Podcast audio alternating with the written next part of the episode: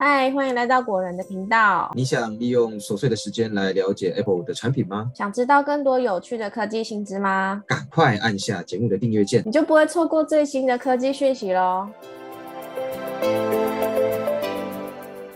苹果 iPhone 十四呢，在前几个礼拜开卖了。那相信已经有些听众朋友已经拿到 iPhone 十四或是新的 iPhone。所以啊，今天要来跟大家聊聊，收到新手机后有哪些需要注意的地方，以及应该要检查的十五个项目。那我们今天会从包装、机身外观以及功能这三个部分来介绍。那有兴趣的朋友，欢迎继续听下去哦。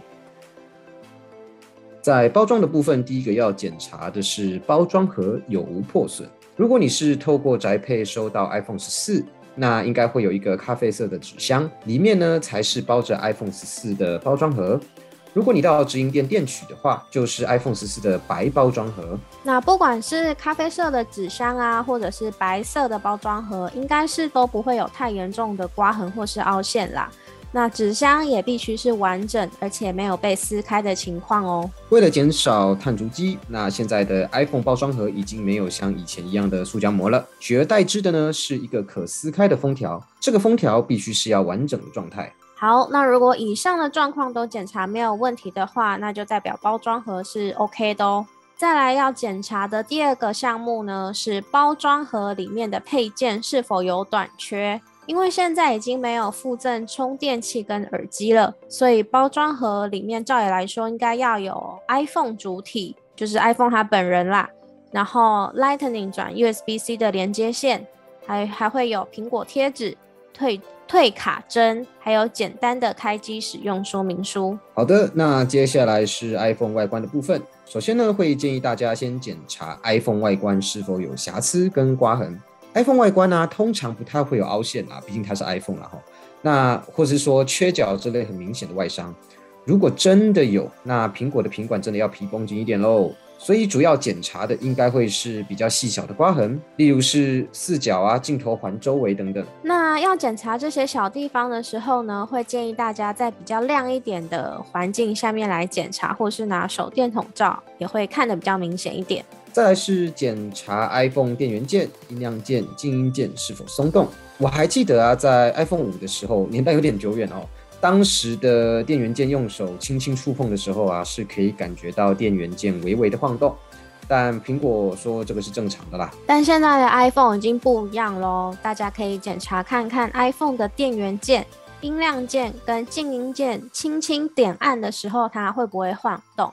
那现在呢，要不会晃动才是正常的。所以，如果你的 iPhone 十四的电源键、音量跟静音键轻轻点按时会晃动，那就是有瑕疵。也就是说，你可以直接退回去苹果原厂，请他做换货的动作啦。好，那接下来如果上面检查都没有问题的话，我们要继续来检查 iPhone 的相机镜头有没有入尘。那一样，这项检查会建议大家利用手电筒照，是不是干净的？然后是不可以有杂点或者是棉絮的。那如果有刚刚上述说的那些灰尘之类的东西，就是瑕疵品哦。再来是检查 iPhone 功能的部分啊。第一个可以先开机检查 iPhone 荧幕是否有亮点或是暗点。那利用亮点、暗点检查工具网站啊，仔细看看荧幕在全黑的状况下有没有出现亮点，或是在全白的状况下有没有出现黑点。那苹果之前有表示说。亮点、暗点在五个以内都还算是良品，那这是很久以前的条文了。目前没有看到相关的资讯显示说苹果对于亮点、暗点的售后处理的条件。但如果你的 iPhone 啊有出现亮点或暗点，就可以申请退货，或是联系 Apple 请他们协助处理。没错，那接下来就是检查 iPhone 的序号跟 IMEI 码与包装盒上面是不是相同。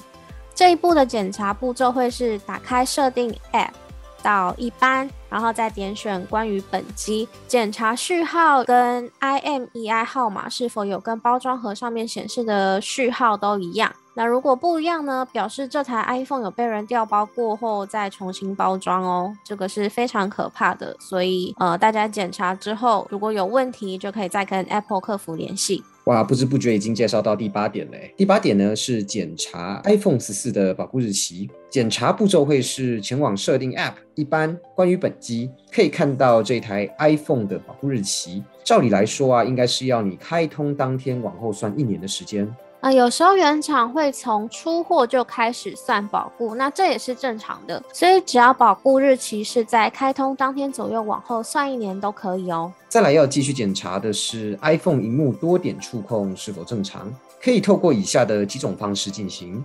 好的，那就由我来介绍检查方法。第一个方法呢是长按任意 App 看看是否会跳出选单。第二个是先长按任意 App，然后拖动。再用另外一只手点选其他 App，看看是否可以被选取。然后第三个检查方法是在记事本上面随意打字，反白以后呢，利用三点向内抓可以复制，那三点向外放呢就是贴上来测试看看三指的手势有没有正常。好啦，谢谢 Silver 的介绍啦。再来由我介绍第十点，就是确认 iPhone 的喇叭听筒是否正常。大家呢可以前往设定声音与触觉回馈的功能中，随便选一些铃声来播放看一看，iPhone 底部右侧的喇叭与上方听筒的播放是否正常。那这里也提醒大家一下，iPhone 底部右侧才是喇叭，左侧的孔洞是麦克风哦。好，那检查完喇叭跟听筒之后，再来就可以继续检查 iPhone 的麦克风是否正常。